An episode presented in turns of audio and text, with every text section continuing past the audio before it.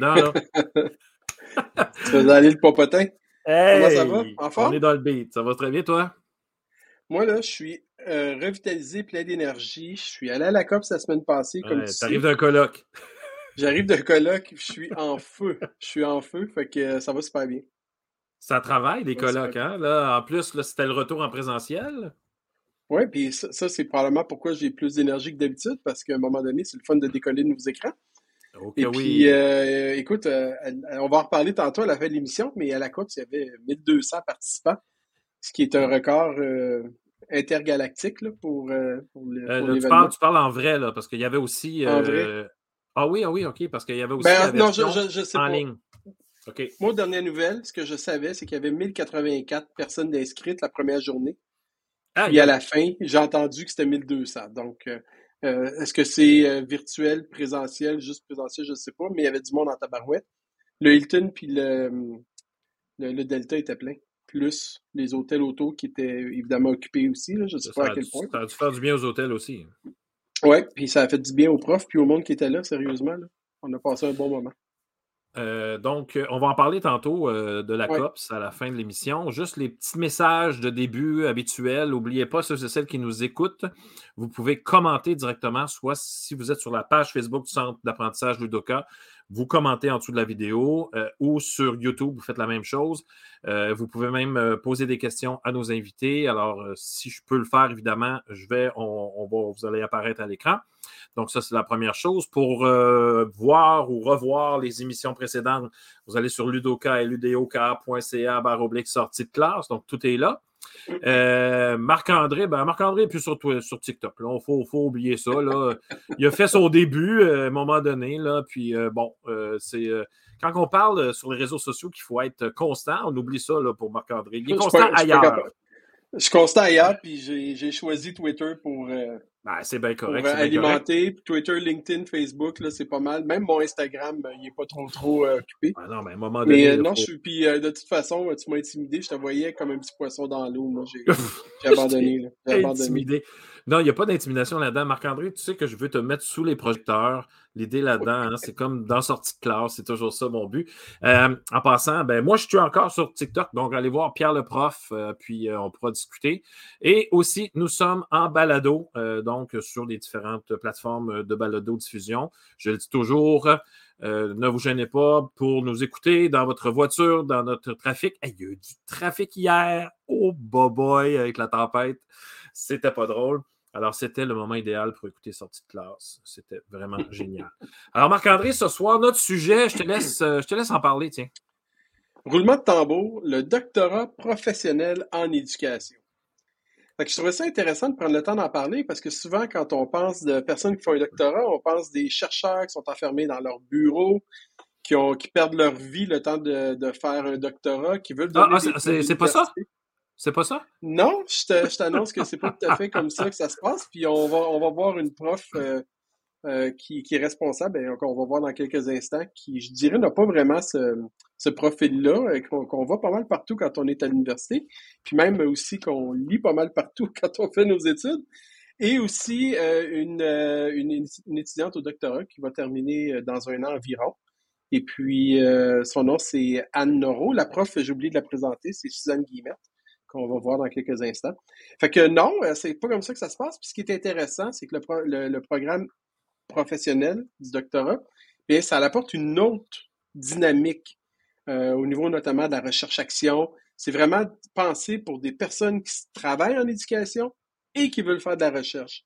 Donc, c'est vraiment, en ce qui me concerne, c'est un heureux mélange de deux choses qui m'intéressent, qui m'intéressaient, puis qui m'intéressent encore. Et euh, qui ouvre d'autres portes essentiellement. Fait que de toute façon, on va pouvoir parler avec la professeure Guillemette, puis on va pouvoir parler avec euh, Anne Noro aussi de, cette, euh, de, tout ça, voir comment les autres voient ça, puis comment ils vivent ça. Et comment on voit aussi, j'ai envie de. C'est quasiment une question que je lance tout de suite, là, comment on voit le, transfert des connaissances, euh, ben, j'allais dire de la fameuse tour d'ivoire, qui n'en est pas une, mais de, des, chercheurs et des, des, doctorants et doctorantes vers le plancher, parce que c'est souvent difficile ce bout-là. la, voie de communication n'est pas toujours euh, évidente. Alors, on en parlera justement. non, effectivement. Puis je pense que c'est une des visées du doctorat professionnel parce que c'est de créer des savoirs professionnels. Et les savoirs professionnels sont utiles à la personne qui étudie, mais le but aussi, c'est de, les partager puis des. C'est ça, c'est de, les faire rayonner. Fait qu'on va tout pouvoir parler de ça avec nos deux invités. Alors, je te laisse avec Mme Suzanne Guillemette dans quelques secondes. Voilà, à tantôt. À tantôt.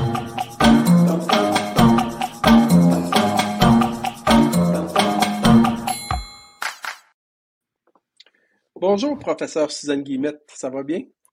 Oui, merci Marc-André. Merci de m'avoir invité à venir me joindre à vous pour échanger ce soir. Ben, merci de votre disponibilité. Euh, Suzanne Guillemette, vous êtes prof titulaire à l'Université de Sherbrooke en éducation. Vous êtes euh, responsable du doctorat professionnel en éducation et vous êtes euh, aussi co-responsable ou responsable de différents programmes en lien avec la conseillance pédagogique aussi. Donc, vous avez une assiette bien pleine. Euh, avant de parler du programme en tant que tel, je pense que ça serait intéressant de vous présenter puis de partager votre, euh, ben, votre, votre, bio, d'où vous arrivez, qu'est-ce qui vous a amené au doctorat puis à faire ce que vous faites présentement. C'est intéressant parce que d'entrée de jeu, dans ton introduction, vous disiez qu'on essayait un peu d'amalgamer hein, ce qui se passe dans la pratique avec ce qui se passe dans la recherche. Et je suis moi-même quelqu'un qui vient du milieu de l'éducation, de la pratique.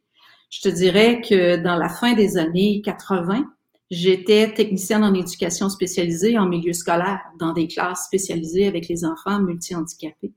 Puis au fil du temps, j'ai évolué euh, dans ma démarche professionnelle, tout autant que dans ma démarche personnelle. Donc, de technicienne en éducation spécialisée, je suis devenue orthopédagogue pour devenir conseillère pédagogique, pour finir par être une personne ressource régionale et éventuellement un gestionnaire en milieu scolaire. Donc, j'ai même été à, mettre en place le nouveau programme de formation d'école québécoise dans une commission scolaire au début des années 2000. Et j'ai toujours poursuivi mes études en parallèle à, ma démarche professionnelle. Donc, un jour, je me suis mise à réfléchir puis à me poser la question, qu'est-ce que je fais? Est-ce que je continue vers une démarche plus euh, professionnelle milieu scolaire ou est-ce que j'ai le goût de poursuivre mes études vers un doctorat pour me retrouver ailleurs? C'est ce que j'ai choisi de faire. Et j'ai toujours continué à travailler à temps plein, étudier à temps plein, puis à temps plein. Mais à l'époque, la notion de doctorat professionnel en éducation n'existait pas au Québec. Donc, j'ai fait un PhD en travaillant à temps plein. Donc, en me disant aussi, il faudrait peut-être sortir de la boîte sortir des cadres, puis voir un peu la recherche d'un milieu autrement. Donc, je suis un peu un prototype de quelqu'un qui aurait fait un doctorat professionnel à la base. Si le doctorat professionnel avait existé à l'époque où j'avais choisi moi pour suivre mes études au troisième cycle. Bien, sans plus tarder, avec toute la belle entrée en matière, c'est quoi un doctorat professionnel exactement?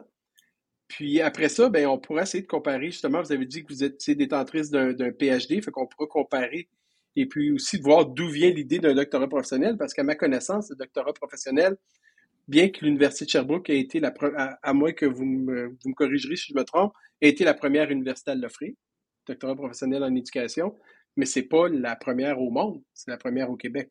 Fait qu'on on pourra se faire un petit, euh, un, une petite récapitulatif, mais a priori, c'est quoi un doctorat professionnel? Oui, puis je pense qu'au lieu de le comparer à un PhD, je pense que c'est important de passer par la spécificité de ce qu'est un doctorat professionnel en éducation.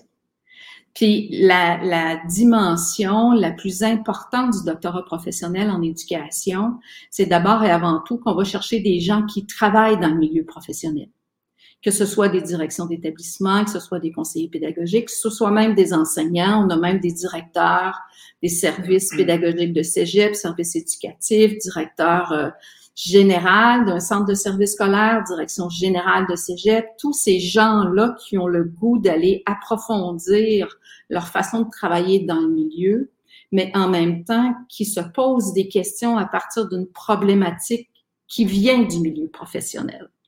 Donc, on part de la pratique pour venir y coller des cadres conceptuels, des cadres théoriques et venir résoudre une situation problème qui, d'abord et avant tout, vient du, du, euh, milieu, vraiment, de, de, ce qui se passe réellement dans notre milieu au niveau de la pratique. Alors que le PhD, on va souvent partir d'une question de recherche pour aller voir dans le milieu. Le doctorat professionnel fait l'inverse, part de la pratique pour venir coller les cadres conceptuels. Maintenant, la particularité du doctorat professionnel aussi, c'est de pouvoir euh, identifier des personnes qui sont déjà des personnes leaders dans leur milieu. On va parler de personnes de leaders de haut niveau, des personnes qui sont reconnues dans leur milieu, qui veulent parfaire leur propre savoir professionnel. Donc, il y a deux cibles au doctorat professionnel. D'abord et avant tout, pouvoir problématiser dans le milieu pour aller intervenir en lien avec cette problématique-là et en dégager ce qu'on va appeler des savoirs professionnels on va les définir dans quelques minutes. Et d'autre part, de pouvoir s'observer agir dans le cadre de cette démarche-là pour pouvoir documenter nos propres savoirs professionnels. Et ça, ça oblige la personne qui est dans le processus à développer une perspective d'analyse réflexive sur sa pratique professionnelle. Alors, c'est vraiment le propre du doctorat professionnel. Je fais juste un aparté, Marc-André, tout de suite. Le doctorat professionnel existait au Québec, par exemple, en psychologie. Le doctorat professionnel en éducation a vu le jour euh, à l'Université de Sherbrooke. Puis, depuis, il y a quand même un doctorat professionnel en administration scolaire qu'on a vu apparaître, par exemple, à l'Université de Montréal. Mais la notion de doctorat professionnel existe depuis plusieurs années et notamment dans les pays anglo-saxons. Hein, on l'a vu beaucoup, par exemple, en Australie, en Grande-Bretagne, euh, aux États-Unis. Et on va le voir dans différents domaines, notamment en santé, en psychologie, en éducation. OK. Donc, puis, puis le, je pense la médecine aussi, c'est un doctorat professionnel, les médecins, non? Oui. Ouais. Fait que les, les doctorats professionnels étaient déjà bien ancrés, mais en éducation, c'est quand même quelque chose de nouveau. Ça existe depuis quelle année à Sherbrooke? À Sherbrooke, notre première cohorte a débuté en janvier 2015. Cette première cohorte-là a terminé en 2020. Et euh, la deuxième cohorte termine cette année. OK. Donc, on a que... Pour être admis au doctorat professionnel, évidemment, ça prend une maîtrise. Est-ce que ça prend une maîtrise professionnelle aussi? Parce que les maîtrises professionnelles existent déjà depuis un certain temps. Est-ce que on a, ou n'importe quel détenteur d'un diplôme de maîtrise, que ce soit un profil recherche ou un profil euh, professionnel, peut être admis au, euh, au, doctorat professionnel? Tout à fait. toute personne qui a une maîtrise, qu'elle soit professionnelle ou qu'elle soit recherche, une EMA ou une MED, par exemple, peut être admis au doctorat professionnel, mais on a quand même des préalables, dans notre, notamment dans notre programme à l'Université de Sherbrooke. On demande à la personne d'être allée chercher l'équivalent de 15 crédits dans un programme de troisième cycle parce qu'on veut euh, pouvoir reconnaître la capacité de la personne à suivre des études de troisième cycle. Et ces 15 crédits-là, lui, sont reconnus comme des cours optionnels parce que souvent, ces, ces crédits qu'elle va aller chercher vont être en lien avec son champ d'expertise. Donc, on a des gens, par exemple, qui vont faire un diplôme en gestion d'éducation les 15 premiers crédits vont joindre au doctorat professionnel. On a des gens aussi qui peuvent aller chercher un micro-programme en enseignement supérieur. C'est souvent des conseillers pédagogiques ou des enseignants qui viennent du milieu plus collégial, cégep notamment, qui vont passer par ce programme-là pour venir au doctorat professionnel. Ou toute autre personne qui arrive d'une autre université avec des crédits de troisième cycle de cumulé qu'on va lui reconnaître à l'intérieur de sa formation en fonction du, profil qu'il a puis du projet qu'il va mener dans le cadre de son doctorat professionnel. OK. Donc, ça veut dire qu'il pourrait y avoir une propédeutique à faire? Il n'y aura pas de propédeutique comme telle parce que dans le cadre de la démarche du doctorat professionnel en éducation, on a déjà des cours obligatoires auxquels la personne doit s'inscrire les, les 15 crédits préalables peuvent être sur des contenus spécifiques, par exemple leadership en éducation. C'est pas une propédeutique méthodologique. La propédeutique, ce serait quelqu'un qui a une maîtrise en éducation, une ML, donc une maîtrise professionnelle, qui voudrait aller faire un PhD. Cette personne-là doit aller faire une propédeutique pour démontrer ses capacités au niveau de la recherche plus fondamentale. Parfait, je comprends. Donc, euh, c'est quoi qui, était à la base de la décision ou de l'orientation de l'Université de Sherbrooke de créer ce programme-là? Quelle, quelle nécessité, quels étaient les besoins combler chez les professionnels de l'éducation qui vous ont permis de croire, à vous, votre équipe, de dire, ça nous prend un doctorat professionnel, mis à part le fait que la maîtrise professionnelle existait, et que c'était une, une continuité logique, là. Mais au-delà de tout ça, je présume que vous avez quand même étudié, voir est-ce qu'on va avoir des candidats, est-ce que ça va être, euh, on va pouvoir progresser, faire plusieurs années, plusieurs cohortes, etc. Oui, ben, il y a deux, il y a deux choses. Tantôt, je te parlais du, du micro-programme en enseignement supérieur, le troisième cycle, puis du diplôme en gestion de l'éducation, qui est un diplôme de troisième cycle. Puis les personnes qui allaient dans ces programmes-là disaient, on aime ça, le diplôme, mais c'est pas assez, on veut aller plus loin, on veut parfaire encore nos connaissances, on veut garder le réseautage. Donc, effectivement, euh, on, on, a reconnu ce besoin des acteurs en milieu scolaire de continuer à se développer et aussi de se rencontrer. Et, et l'une, un des éléments ou d'une particularité du doctorat professionnel à l'Université de Sherbrooke, c'est qu'on travaille par cohorte. Et c'est voulu comme ça, pour que les étudiants puissent co-construire, se co-former ensemble, vivre des moments d'analyse de pratique, vivre des moments de co-développement, vivre des moments d'accompagnement collectif. Et pour ça, ben, on a mis en place des séminaires, trois séminaires dans le cadre du processus, qui permet aux gens de se rencontrer et construire ensemble en lien avec le, cheminement qu'ils vivent. Euh, un séminaire, est-ce que vous pouvez clarifier c'est quoi exactement pour les personnes qui sont peut-être moins familières? Comment vous l'expliquez? En fait, dans le cadre de la démarche du doctorat professionnel, on a trois séminaires. Le premier séminaire va être plus pour euh, identifier les intentions de développement professionnel de la personne et voir avec les gens aussi comment on va aller faire notamment la problématique professionnelle dans le milieu.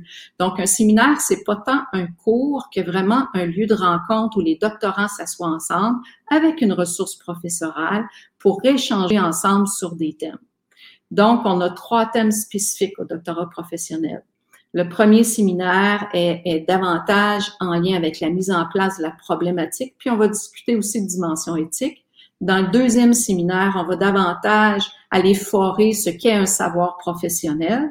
Puis dans le troisième séminaire, on va être plus dans le regard sur soi en lien avec les projets qu'on a menés dans le milieu et aussi la préparation de l'écriture de l'essai doctoral. Parce qu'en bout de parcours, après cinq, six, parfois sept ans, ce que l'étudiant au doctorat professionnel va déposer, c'est un essai doctoral et aussi ce qu'on a appelé une communication professionnelle.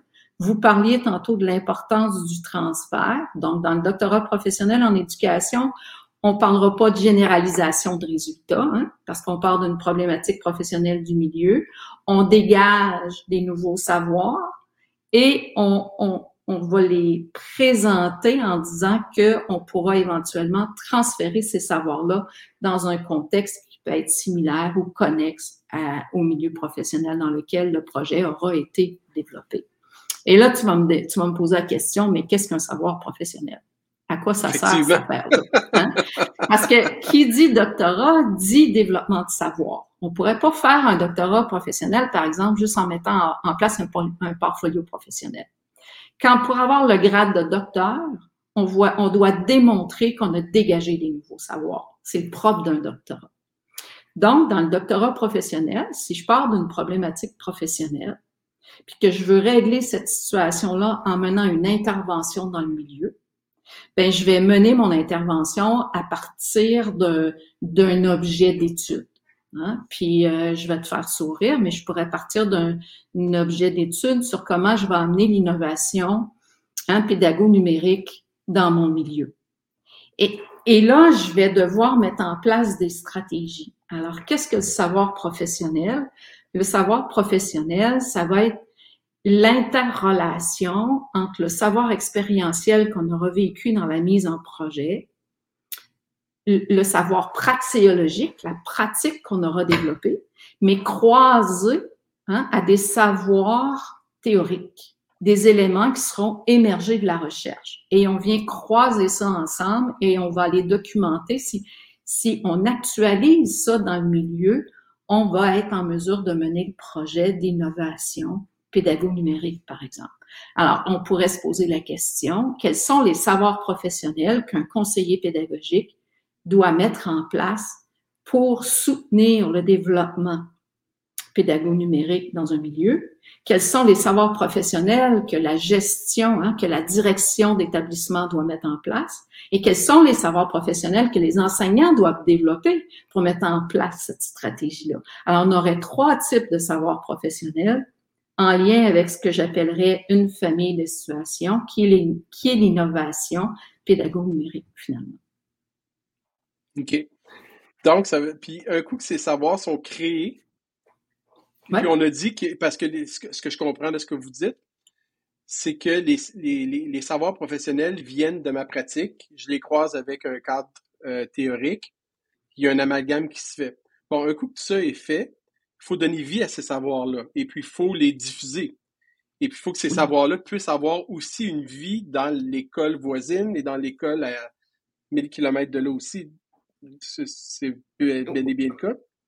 Oui, tout à fait. Et c'est là, c'est là où on va parler de famille de situation. Tu vois, ta famille de situation qui serait l'innovation pédago-numérique, mais je vais la transférer de contexte. Je peux le faire en, milieu primaire, dans l'ordre d'enseignement primaire. Je pourrais le faire au secondaire. Je pourrais, je pourrais le faire en, en FGA. Je pourrais le faire au cégep. Je pourrais le faire en milieu universitaire. Donc, la famille de situation, c'est l'innovation hein, pédago-numérique mais dans des contextes qui sont bien différents les uns des autres. Il y a une dimension qui va être un transfert, mais si je reprends la, la définition du transfert selon Tardy, par exemple, le transfert, c'est pas juste un copier-coller. C'est des, des éléments que j'apporte dans un nouveau contexte qui va aussi m'obliger de m'adapter et de faire aussi des nouveaux apprentissages. Mais il y a des éléments, ce que j'appellerais en recherche-action des invariants, des savoirs professionnels invariants qui demeurent, alors, le directeur en FGA, le directeur au secondaire, le directeur au primaire, comment il peut mettre de l'avant un tel projet? Quels sont les savoirs professionnels qu'il va mettre de l'avant pour, amener, pour mener son projet plus loin? Parfait, c'est bon. Euh, là, les étudiants qui sont euh, au doctorat, quand ils finissent, il y a une particularité, c'est qu'il y a un colloque des étudiants, des doctorants en éducation. Oui. Bien ça? Et ça, c'est assez magique. Ben, je vous laisse la parole. Parlez-nous-en. C'est assez magique parce qu'on s'est dit, dans le cadre du programme du doctorat professionnel, ce qu'on voulait pas, c'était une soutenance de thèse au, sens du PhD, où tu es confronté à quelque chose. Par ailleurs, il faut donner l'espace pour le transfert de ces connaissances. Donc, ce qu'on a choisi de faire, c'est de dire, ben, à chaque fois qu'une cohorte termine, elle devra participer à un colloque professionnel pendant le colloque, la personne n'est pas évaluée parce que c'est pas une soutenance, mais elle va présenter quel était son projet, quels sont les savoirs professionnels qui ont été développés et comment on peut les transférer à sa communauté élargie. Donc, on invite tous les membres de la communauté élargie, que ce soit les gens du milieu universitaire, les gens du milieu de la pratique et, la communauté en éducation au sens large. Et la partie évaluative se fait par la suite ou avant avec des membres du jury qui rencontrent le doctorant ou la doctorante et qui vont quand même installer un dialogue pour voir la validité, la faisabilité de ce projet-là et la capacité de transfert du projet dans le milieu. Donc, certes, l'essai, la communication professionnelle est évaluée, mais pas lors du colloque. Lors du colloque, ce qu'on veut, c'est laisser toute la place aux étudiants pour qu'ils puissent nous présenter le fruit de leur réflexion et comment on peut aussi assurer le transfert dans le milieu. Donc, pour s'inscrire, euh, il y a un lien qu'on va, on va mettre euh, avec la vidéo dans notre, de notre site web.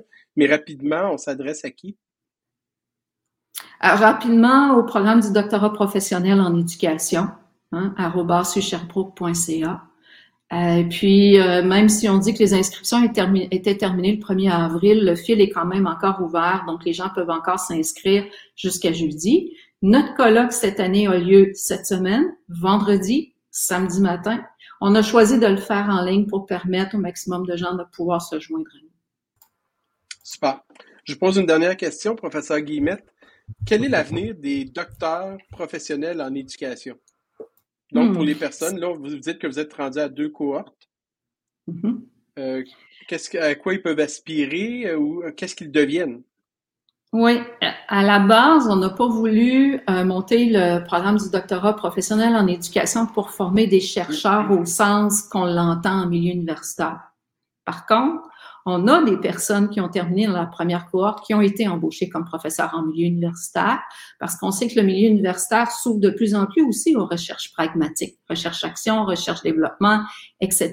Donc, oui, c'est une place pour eux, pour ces ou pour elles, pour ces personnes-là. Mais je vous dirais qu'il y a des gens qui retournent dans leur milieu, qui ont des promotions dans leur milieu. Euh, J'ai même des personnes à la retraite qui viennent finir leur processus professionnel par le doctorat professionnel en éducation, qui par la suite peuvent devenir des parents aidants, des consultants, euh, qui vont redonner à la communauté. Alors, euh, il nous reste à documenter à moyen terme ce que ça va donner, parce que c'est un programme qui est jeune, on n'a qu'une première cohorte. Mm-hmm. Mais dans les 20, 20 premières personnes qui ont gradué, je vous dirais que toutes ces personnes-là ont eu soit une promotion ou euh, ont changé d'emploi ou ont choisi de rester là où ils étaient, mais avec des responsabilités euh, plus grandes. Donc, ça ouvre des portes, ça ouvre des, des possibles. Moi, je vous dirais que présentement, dans le monde de l'éducation, puis vous le savez comme moi, on a besoin d'un peu de douceur, on a besoin de bienveillance, mais on a besoin de rigueur aussi. On a besoin de gens qui sont capables de réfléchir, de remettre les choses en question, d'avoir un regard critique et surtout de pouvoir prendre une posture euh, réflexive, une posture épistémologique qui va faire en sorte que notre société d'aujourd'hui et de demain va pouvoir évoluer davantage dans la mouvance dans laquelle on est appelé à vivre donc oui, plus on va avoir de gens qui vont se former dans ce genre de démarche-là, plus on va pouvoir rendre à l'éducation ce qu'elle devrait être. Super. Pierre, as-tu des questions? Mais justement, euh, on a eu, on a eu une, euh, une émission sur les données probantes. Ça a fait bouger pas mal de choses. Euh, ça a remué certaines, certaines choses. Puis, c'est vraiment super ce qui se passe. Là. Bon, euh, je, suis très content qu'il y ait justement des chercheurs, qu'on aille plus loin, qu'on fasse.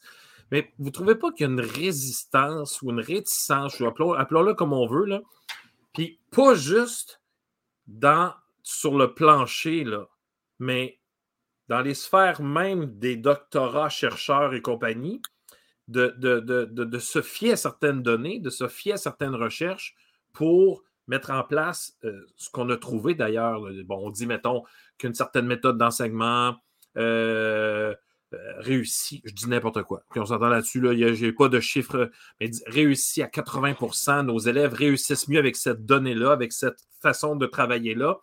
Puis on a encore des réticences à adopter ça. Est-ce que, pourquoi donc, qu'est-ce qui se passe au Québec en éducation? Est-ce que c'est notre cœur qui prend le dessus sur la tête ou euh, je sais pas? Avez-vous une, une, réponse? j'ai pas, pas une réponse euh, pure, Pierre, puis on, on pourrait avoir euh, un échange juste sur cet élément-là. moi, comme professeur-chercheur qui travaille avec le monde terrain, hein, je me mm-hmm. promène moi-même dans les centres de services scolaires, je m'assois avec les conseillers pédagogiques, les directeurs, les enseignants mentors présentement pour réfléchir. Je dirais qu'il n'y a pas de recette magique, mais si je reviens au doctorat professionnel, l'idée, c'est justement que les gens développent leur esprit critique, aillent chercher des cadres de référence, euh, puissent prendre position sur leur posture épistémologique. Tu sais, si j'ai une approche plus cognitiviste, je vais travailler d'une certaine façon. Si j'ai une approche plus socio-constructiviste, je vais travailler d'une autre façon mais peut-être qu'avec une telle clientèle, je devrais adopter une posture plus cognitiviste avec une autre clientèle plus socio-constructiviste. Donc, l'idée étant d'être capable justement de faire la différence entre ces différentes postures-là, mm-hmm. de développer mon esprit critique, de pas dire parce que c'est une donnée probante, je l'applique. On dit bien probante. Il est probable que dans la mm-hmm. mesure où elle répond à une caractéristique ou à des caractéristiques des élèves avec lesquels je travaille ou des apprenants avec qui je travaille. Donc, je pense que la réponse n'est pas simple. Non. Il faut le regarder sur aussi une démarche de d'ajustement de pratique, éventuellement de transformation de pratique. Et je pense que c'est ça que le doctorat professionnel apporte.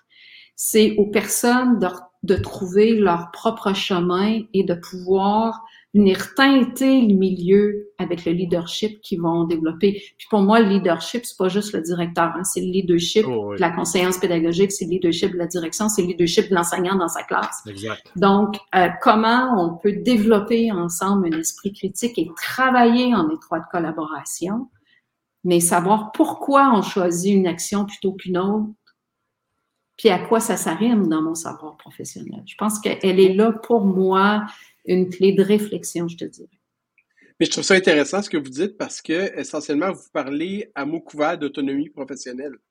Parce que euh, on fait des choix, tu sais, on est autonome professionnel, donc on pose des actions, puis ces actions-là sont réfléchies, puis s'appuient sur une posture épistémologique. Je sais pas si tu te souviens, Pierre, euh, l'épistémologie quand on a reçu Mathieu Gagnon, euh, là, quelques, Exact. ben, pas loin, un peu plus qu'une année. Ça Ça fait un bout. fait longtemps qu'on roule, Pierre. Puis, euh, bon, il nous avait expliqué c'était quoi l'épistémologie. Donc, quand je prends des décisions, il faut que je sois capable de dire pourquoi et de l'expliquer aussi.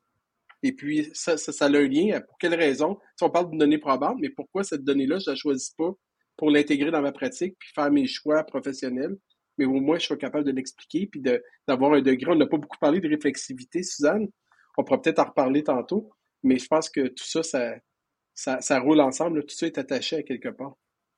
Mais c'est Oui. important ce que tu viens de dire, c'est je choisis ce chemin-là et je dois être capable de dire pourquoi je le choisis, pas parce que je fais toujours ça depuis ce qu'on pourra en reparler. de- Puis pas parce qu'on me dit que je devrais le faire non plus. Aussi. tu vois? Hein?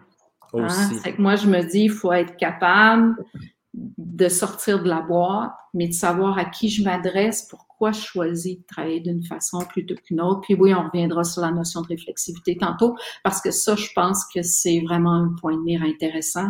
Et, et là, la réflexivité est à la mode, mais qu'est-ce que ça veut dire pour vrai, la réflexivité? Il faut s'en parler à un moment donné. On pourra s'en parler tantôt avec notre prochain invité. Oui, Madame Guillemette, merci. Madame, monsieur- ben là, vous m'avez dit que je pouvais vous tutoyer. Ben, Suzanne, merci, Ciboulette. Je recommence. Suzanne, merci de ta présence ce soir. C'était vraiment génial. On se revoit de toute façon à la fin de l'entrevue avec Anne. Alors, euh, à tantôt, Suzanne. Merci. Euh, ben écoute, euh, on Comme passe tout tu coupes le sifflet du monde, toi, quand tu Ben non, mais, un ben là, j'ai attendu à vous, j'ai attendu. ben, ben, écoute, c'est une caractéristique. Là. Je, je coupe quand les gens disent merci. Je te laisse avec ta deuxième, euh, ta deuxième invitée, Marc-André. Oui. À tantôt. À tantôt. À tantôt.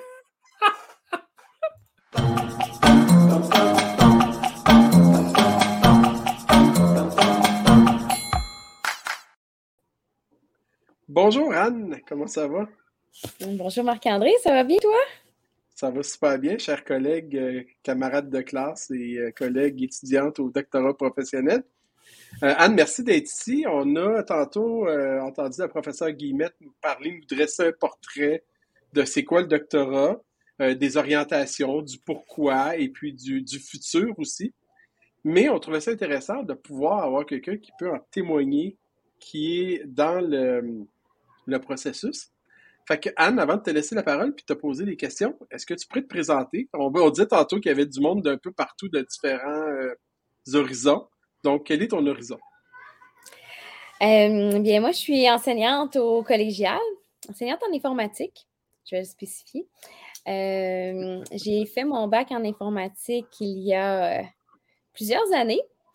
J'ai travaillé une dizaine d'années en informatique et après ça, ben, j'ai débuté au Cégep Limoilou. À la formation continue, je spécifie, c'est important dans, le cheminement complet. Euh, et je suis commencé, j'ai, ça fait dix ans là, que j'enseigne à temps plein euh, à Limoilou.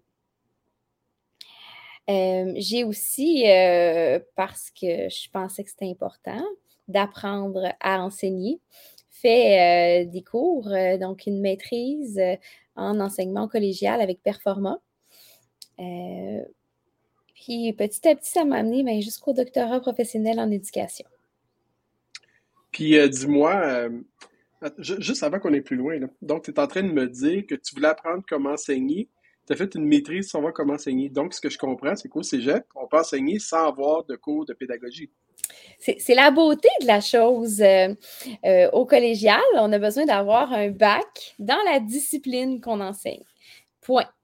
Bien, on peut avoir de l'expérience, autre chose, mais non, il n'y a pas besoin d'avoir aucune connaissance pédagogique pour enseigner au collégial. OK. Bon, fin, de la parenthèse. Maintenant, ma question, c'est après un bac en informatique, après une maîtrise en pédagogie collégiale, si on peut dire de cette façon-là, tu as décidé de te lancer dans l'aventure du doctorat. On entend des petits-enfants derrière.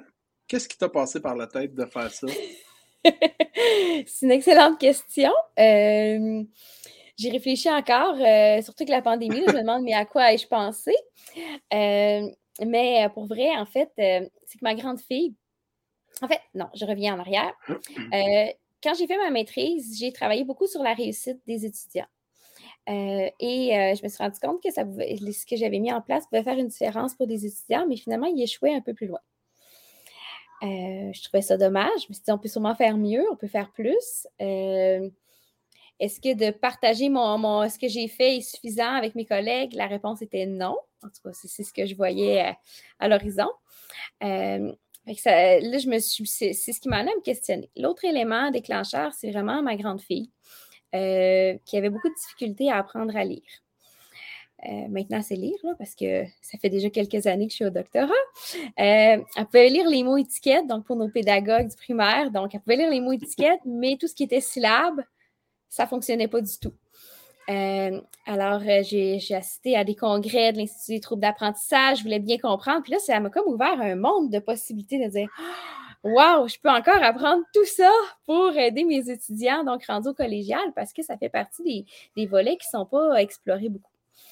Euh, comme vous le savez, donc, euh, les étudiants réussissent à aller un petit peu plus loin dans, le système d'éducation, mais euh, les enseignants ne sont pas nécessairement outillés pour bien. Les, les élèves, les étudiants qui ont des besoins particuliers. Particuliers, oui. OK.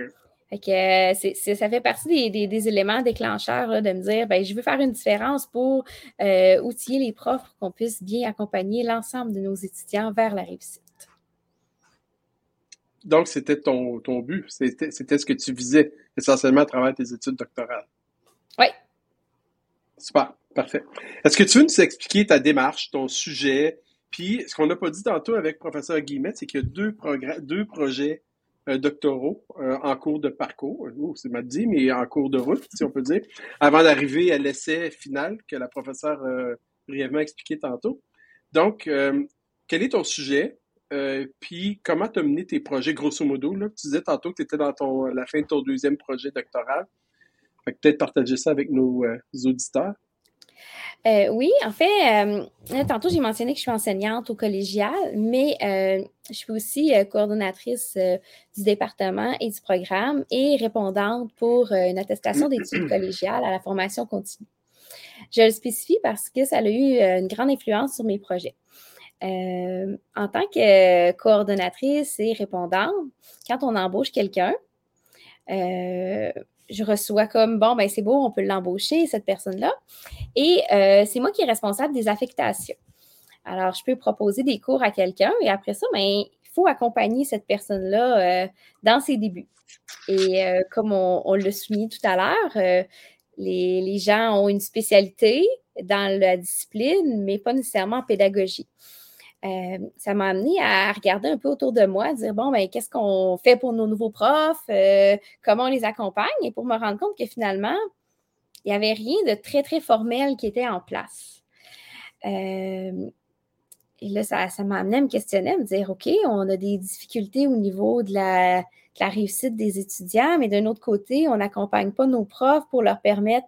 Là, ben, je, vais faire un ricochet avec ce que, ce que Pierre disait tout à l'heure, euh, pour aller adopter des pratiques probantes je le dis bien avec des guillemets, euh, ou des pratiques à impact élevé, c'est le nouveau terme à la mode, mais on, donc pour pouvoir, euh, parce que tout le monde est un peu, expert en, enseignement parce que tout le monde a été étudiant pendant un bon nombre d'années. Tout le monde a un peu une idée de c'est quoi être prof, c'est quoi un bon prof. Puis ça va souvent dépendre de comment eux, ils ont pu apprendre. Euh, Et comment leur enseigner aussi. et comment on leur enseignait. Donc, dire, ah, ben moi, j'aimais ça quand Marc-André m'enseignait parce qu'il était dynamique, euh, il avait l'air de bien connaître son sujet. Donc, c'est ce que je vais remontrer à mes étudiants. Euh, il y a tout un, paradoxe. En tout cas, on pourrait en discuter longtemps, mais mon projet, donc mon premier projet m'a permis de dire, ben là, il existe sûrement des choses à quelque part. Alors, ça a été une recherche exploratoire principalement de rencontrer euh, plein de gens au niveau du cégep. Donc, des profs, euh, des conseillers pédagogiques, euh, des gens aux ressources humaines, des gens à la formation continue ou régulier pour dire, bon, ben, qu'est-ce que vous faites pour accompagner les profs qui débutent? Parce que je m'attendrais à ce que différentes tâches soient faites par euh, ces différentes personnes-là. Euh, et aussi de rencontrer les enseignants pour voir de quoi vous avez eu besoin dans vos cinq premières années. Euh, ça m'a permis de dresser un portrait général, de voir quelles étaient les, zones d'ombre, les besoins non comblés, et aussi de voir qu'entre le régulier et la formation continue, il y avait des grandes disparités. Donc, un des objectifs, c'était d'amener les gens à, collaborer et à moins travailler en silo. Donc là, dans mon deuxième projet, qui est en cours, là, je, donne des scoops. Oui, il est en cours. C'est vraiment de, travailler avec. Il y a plein d'experts partout, les amener à collaborer ensemble, à partager, à créer des savoirs aussi entre eux. Euh, je trouve que le doctorat professionnel m'a vraiment permis de, les amener à, collaborer, à avoir une synergie. Euh, à ce niveau-là. Je vais te poser une question. Projet 1, projet 2. OK? Souvent, ben, la majorité du temps, il y a un lien entre les deux. Là. Il y en a un. Au-delà, oui. Au-delà de ce lien entre les deux-là, entre les deux événements, d'accord, il y a un examen doctoral.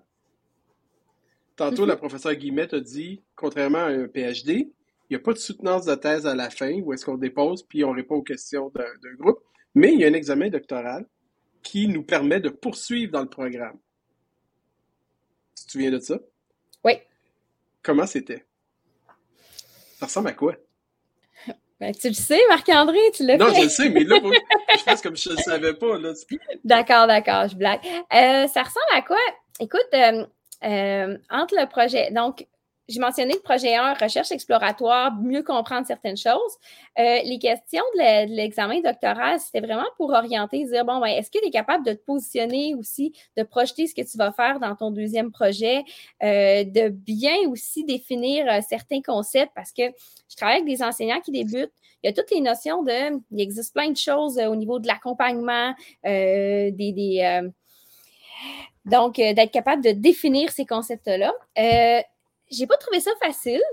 Euh, parce que, entre autres, ben, c'est sûr que la pandémie y est pour quelque chose. Euh, les enfants ont eu plein d'écoles à la maison pendant la période où je répondais aux questions. Euh, c'était une période assez intense, mais j'y suis arrivée.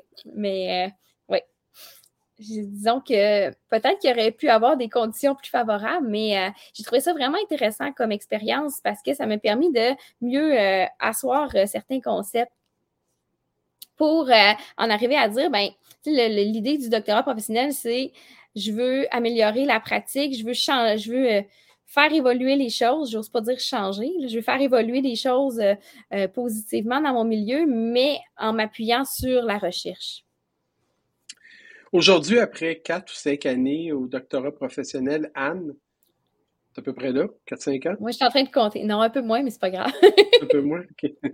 Donc, après 3-4 ans, disons, euh, au doctorat professionnel, est-ce que tu peux, on va parler de réflexivité, la professeure Guillemette serait contente, puis on pourra en reparler tantôt, mais euh, est-ce que tu es capable de, de, voir, de te voir dans une certaine évolution, Anne, il y a trois ans, mettons quatre ans, euh, à, la veille de commencer ses études doctorales. Puis aujourd'hui, Anne, qui fait le même travail dans le même cégep, mais est-ce que tu as été capable de t'élever un peu plus professionnellement? Parce que tantôt, on parlait de professionnels de haut niveau. Là.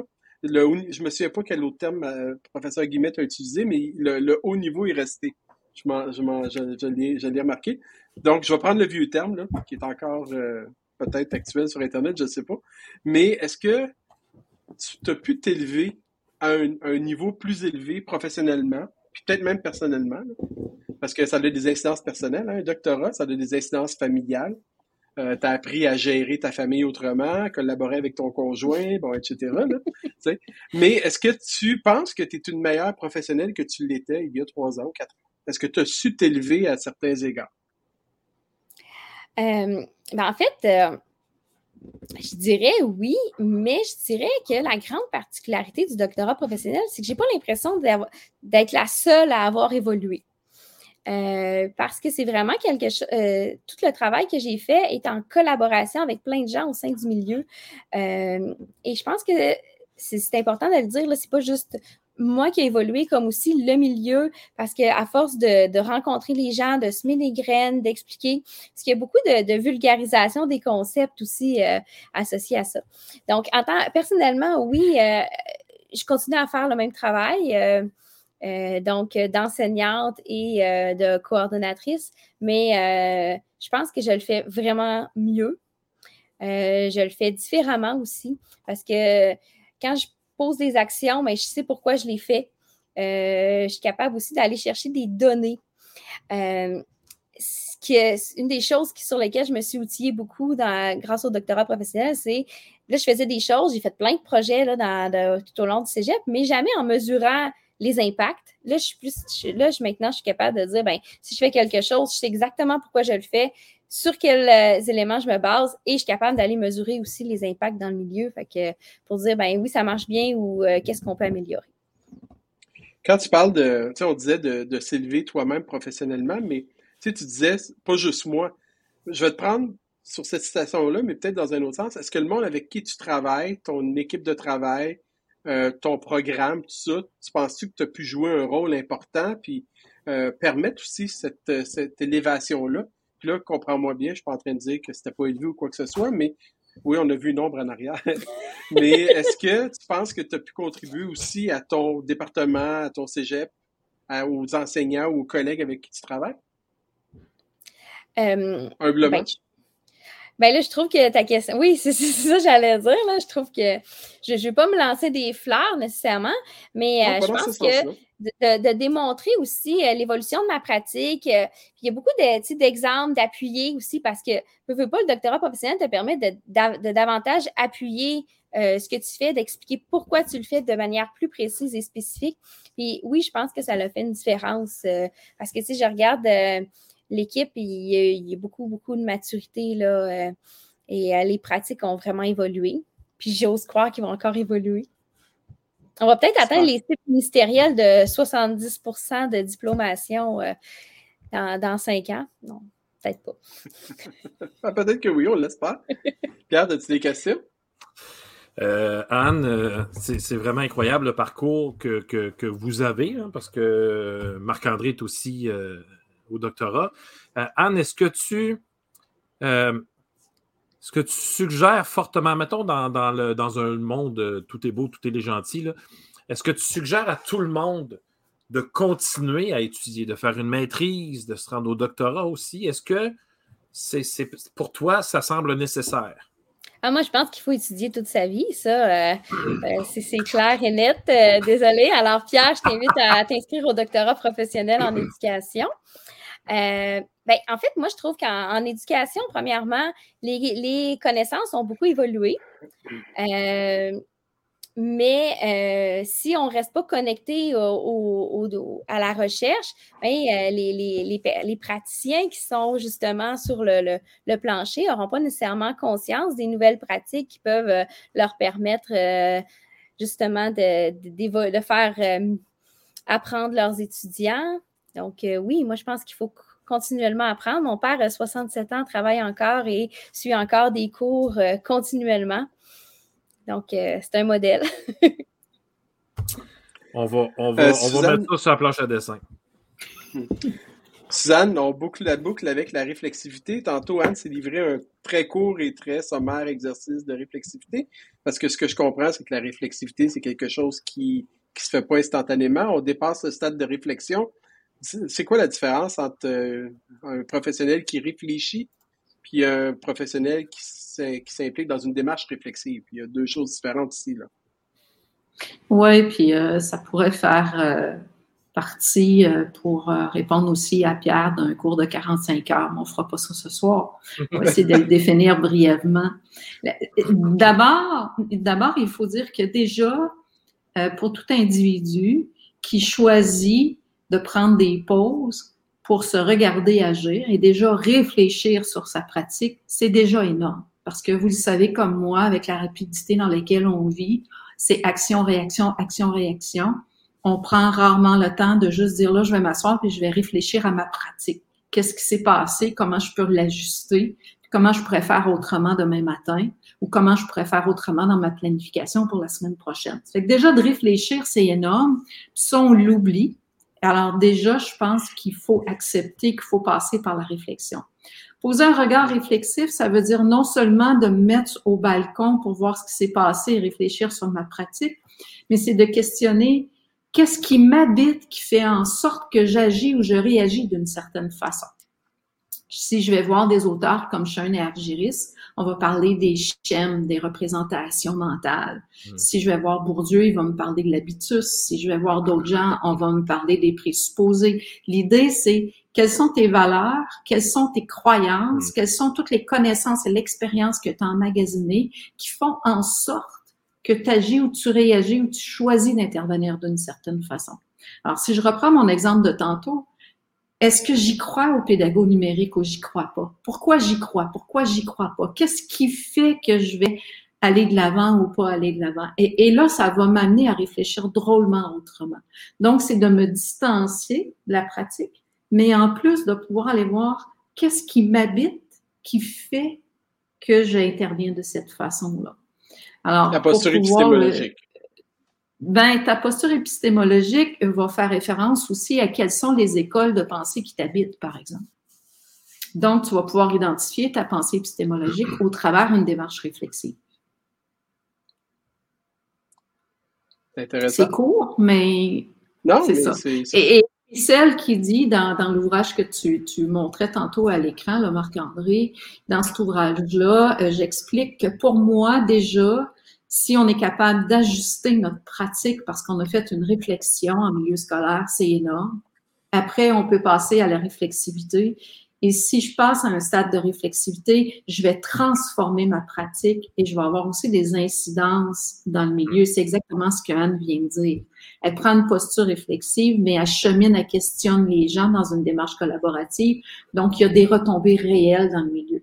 Alors, je suis celle qui dit que le changement vient de l'extérieur. Hein. La COVID est arrivée de l'extérieur, on ne l'a pas choisi mais j'ai ajusté ma pratique à partir de ce changement extérieur qui arrive mhm. là, où j'ai transformé ma pratique parce que je me suis re-questionnée sur mes pratiques pédagogiques en temps de COVID.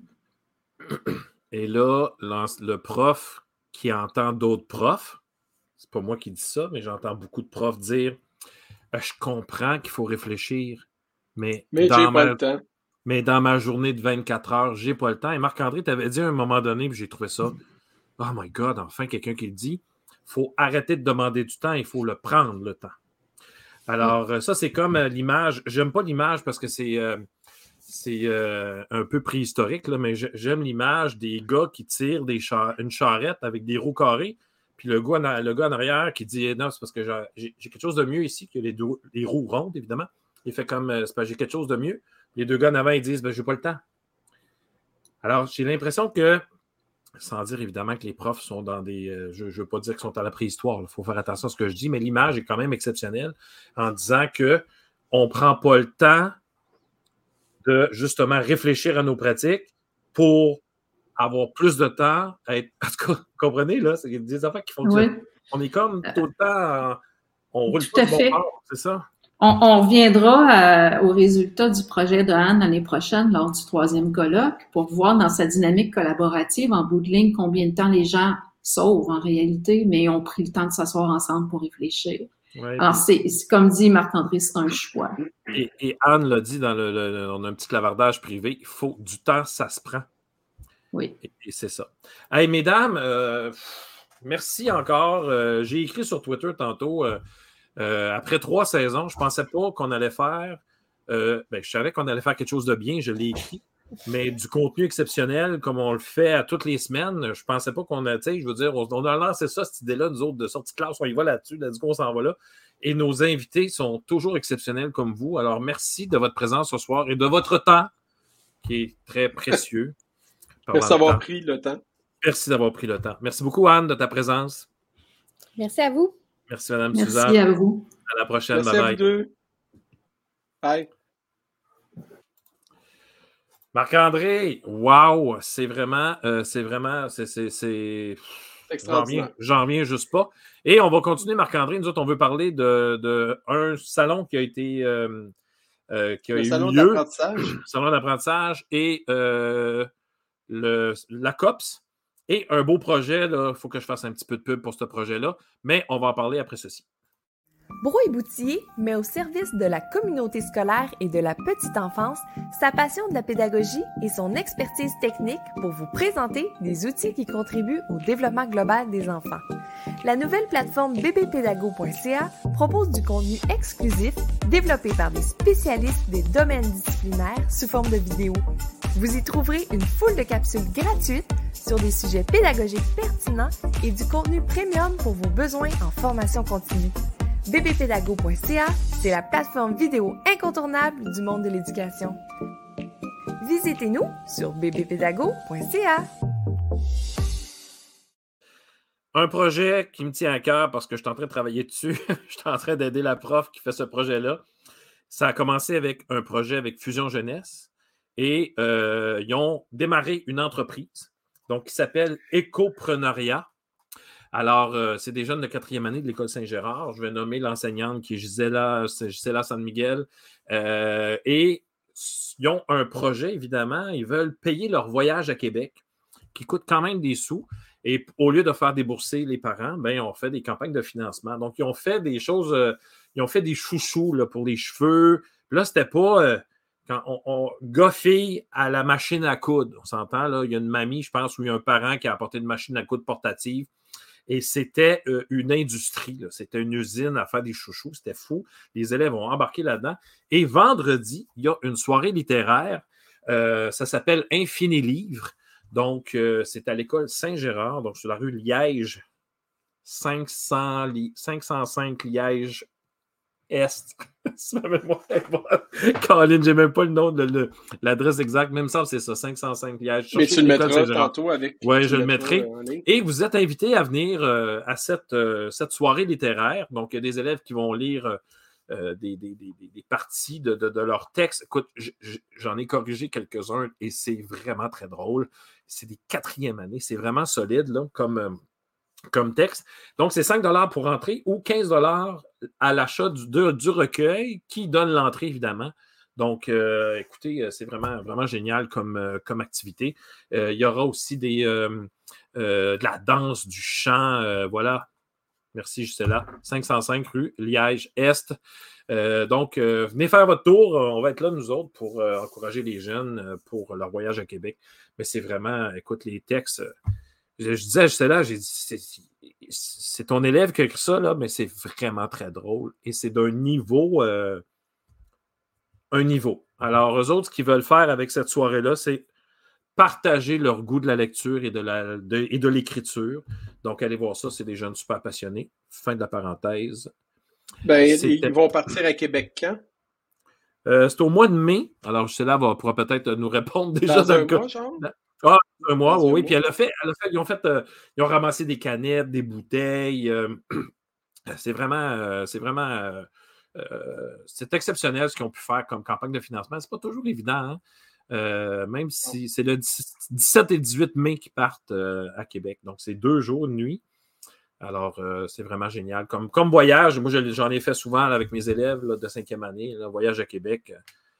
les élèves reviennent de là transformé. En fait, on devrait faire ce genre de voyage-là. Je pense que tu auras peut-être euh, peut euh, me donner raison là-dessus. Au début de l'année scolaire, puis ça, ça crée des liens. ça, ça le groupe, mais en même temps, au début d'année scolaire, on n'a pas 20 000 non plus dans, dans, les coffres. Alors, c'est comme, euh, c'est ça, c'est pas évident. Il faudrait que quelqu'un nous fasse un prêt pour pouvoir après ça rembourser ça. Alors, voilà. les voyages font de la jeunesse, on le dit souvent. C'est, ça n'a juste même pas de bon sens. Les, les, les, belles surprises. Puis moi, j'avais des élèves qui me disaient, des parents d'élèves surtout, ah ouais, mais mon élève, mon enfant, il, est tout seul, il n'a pas beaucoup d'amis. je n'ai jamais vu aucun élève seul pendant le voyage. Ils mmh. s'entraident, ils soutiennent. c'est vraiment, écoute, c'est assez c'est incroyable ce que, ce que, les gens vivent, euh, les jeunes vivent euh, dans les voyages. On pourrait parler de, dans un prochain sortie de classe euh, d'exemples de voyages?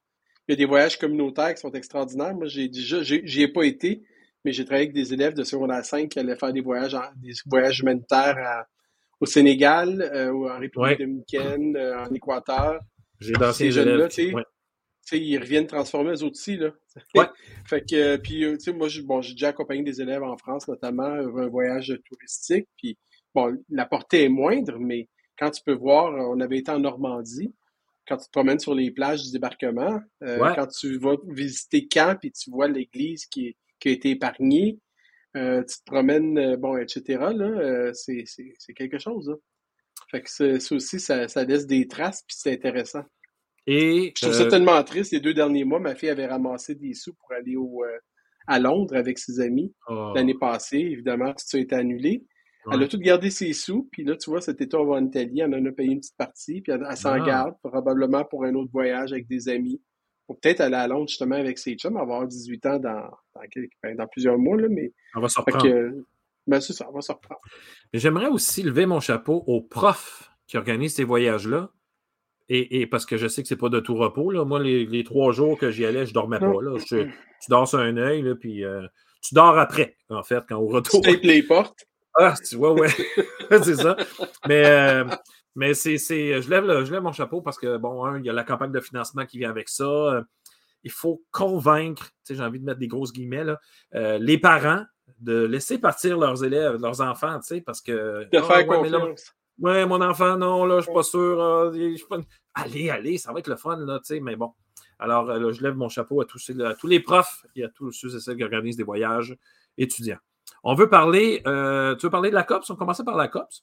Bon, on en a parlé brièvement tantôt. Moi, ce que ça, j'aimerais porter l'attention sur, bon, à, outre le fait que c'était quand même le 40e congrès, colloque, ou, je sais pas comment on appelle ça, de la COPS, que c'était un retour en présentiel que c'était bourré de monde. Moi, ce qui m'a le plus impressionné puis surpris, puis ça m'a tellement fait de bien, m'a fait plaisir, c'est que j'ai rencontré des nouvelles personnes. Ouais. Et euh, j'avais pas été à la COPS depuis 2016 pour différentes raisons, dont les deux dernières qui faisaient en sorte qu'on ne pouvait pas y aller. Mm-hmm. Puis, euh, tu sais, bon, j'étais sur d'autres affaires. Là. On parlait de doctorat tantôt, à un moment donné, il faut faire des choix, on ne peut pas être partout. Puis, euh, non. Mais euh, moi, ce qui me tannait d'aller au sommet, d'aller à la COPS, dans le temps le refaire, euh, bon, etc., c'est Colin Debin, on rencontre toujours les mêmes personnes à ces endroits-là. Ce qui est le fun, tu sais, parce que souvent, nos amis de Québec ou même de l'Est du, Québec ou de, des cantons de l'Est, on, ne les croise pas, tu sais, on les croise dans ces événements-là. Mais ce qu'on se dit, c'est qu'on prêche toujours la même gang de déjà convaincus. Et puis là, à la COP, j'ai cru voir du nouveau monde. J'ai donné trois ateliers qui étaient euh, où il y avait quand même pas mal de monde. Puis, tu sais, à la fin, il y a toujours du monde qui vient de te parler. Puis, j'étais content de pas connaître ce monde-là. Puis, je me promenais dans, dans, dans, dans le local, dans la, salle où les conférences avaient lieu. Puis, je, bon, il y avait du monde qui était là. Nathalie Couson, d'ailleurs, euh, qui, qui, était là. Puis, euh, avec qui il y a eu plusieurs échanges. Puis, tu sais, mm-hmm. d'autres personnes. Mais essentiellement, c'était du nouveau monde. Ça, je trouve ça génial de pouvoir rencontrer du nouveau monde. J'ai pas pu m'empêcher de me dire que euh, grâce à la pandémie, le monde, les enseignants se sont peut-être un peu plus ouverts aux technologies.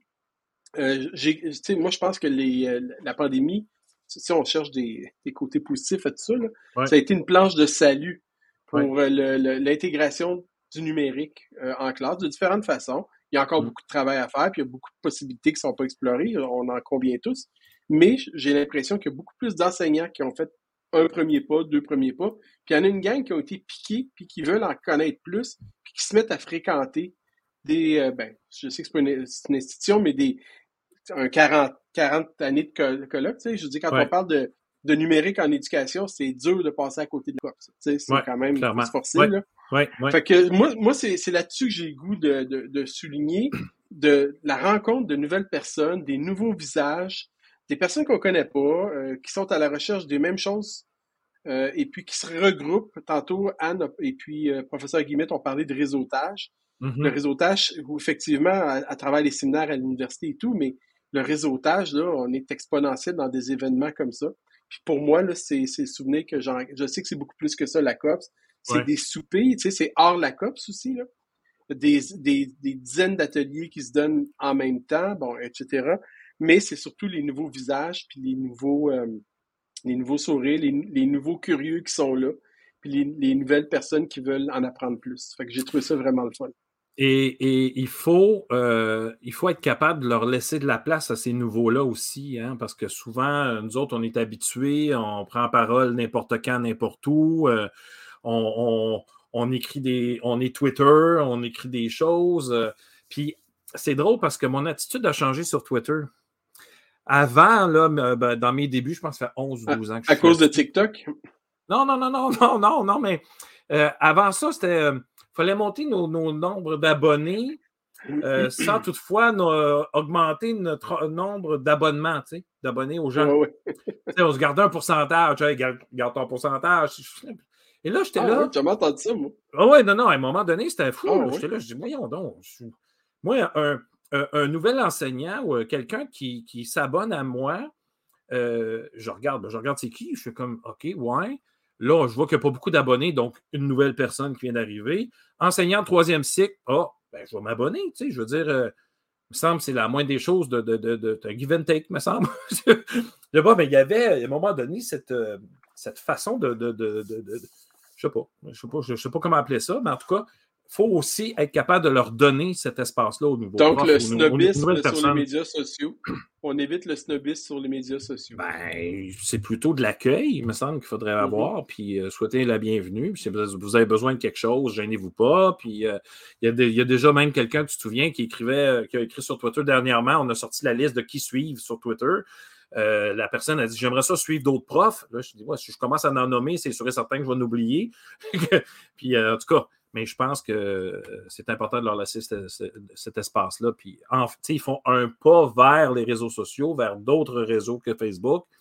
Il me semble que le, but, c'est de les accueillir, je pense. Mais la COP, ça, a toujours été. Euh, ça a toujours été un, must euh, dans, les colloques. puis le, le, qui s'en vient, le numérique, là, hein?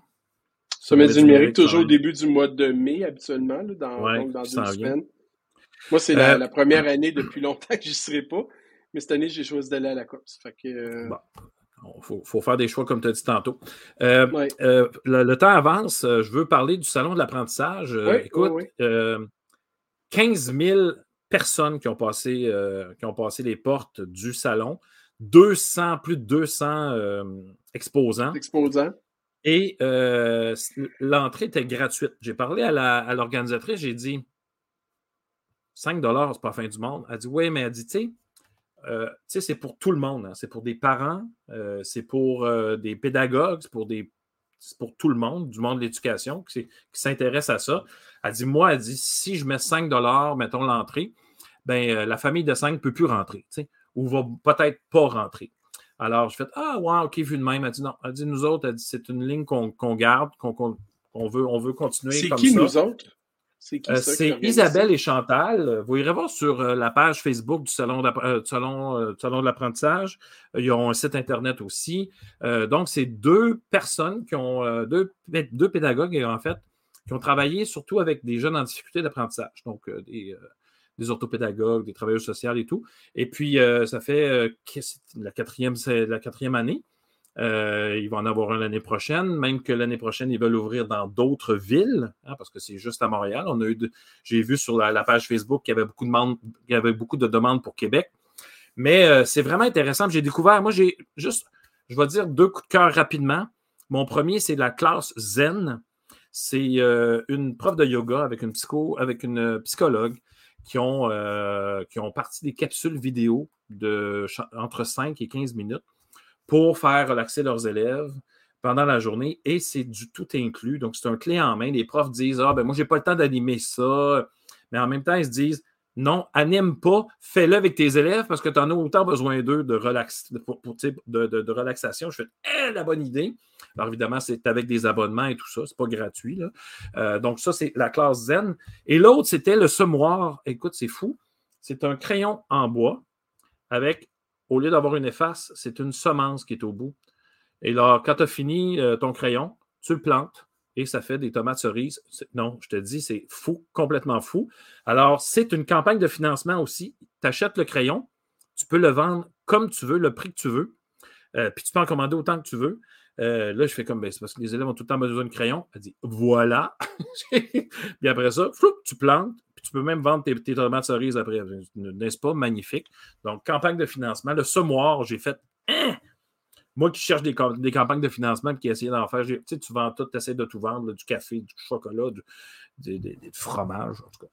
Donc, euh, c'était. Euh, de l'huile d'olive, je t'ai acheté de l'huile d'olive, une coupe De l'huile d'olive, voilà, oui, puis des pots, là, des, recettes en pot. Donc, il y a plein. Ben, ça, c'était mes deux, euh, mes deux coups de cœur. Et il y avait des influenceurs, des influenceuses. Là, c'est niveau Instagram, on parle d'un autre niveau. Là, moi, j'ai été Faber, je ne sais même pas comment dire. J'ai la langue, la bouche longue à terre. Euh, Madame Alexandra, euh, la petite crapule, allez voir ça sur, euh, sur Instagram. Donc, ils vendent des produits dérivés. Je vais, appeler ça comme ça. Des fils d'attente pour voir ces, ces influenceuses-là. il y a la photocopieuse aussi. Donc, c'est Jason qui fait des jeux ou des questionnaires. Donc, tu pouvais acheter ça. Alors, c'est un monde, là, moi, que j'ai fait, mais où suis-je, que fuis-je, que puis-je? j'ai perdu la notion du temps. Là. Il y a comme un, décalage entre moi et ce qui se passe au salon. Mais c'était quand même intéressant euh, de, voir, euh, de voir ce phénomène-là à suivre. C'est cool, ça. Hey Pierre, je te ferai remarquer que ça fait 1h12 qu'on roule. On est dans nos euh, meilleurs moments. Ouais. On est quand même popé. On, ça a bien de la lune, notre affaire. Ça a bien de la lune. Donc, on se revoit la semaine prochaine, mon Pierre? On se revoit la semaine prochaine. Euh, j'ai envie de te dire euh, le sujet. Euh, le sujet, c'est le sujet, ben oui, ça s'en vient. La formation à distance. La FAD, FAD. La formation à distance. Donc, c'est Mathieu qui a organisé, comme Mathieu a organisé aussi euh, euh, celle de la semaine passée, l'émission de la semaine passée. Donc, euh, les invités sont là déjà, alors on a hâte de vous rencontrer la semaine prochaine.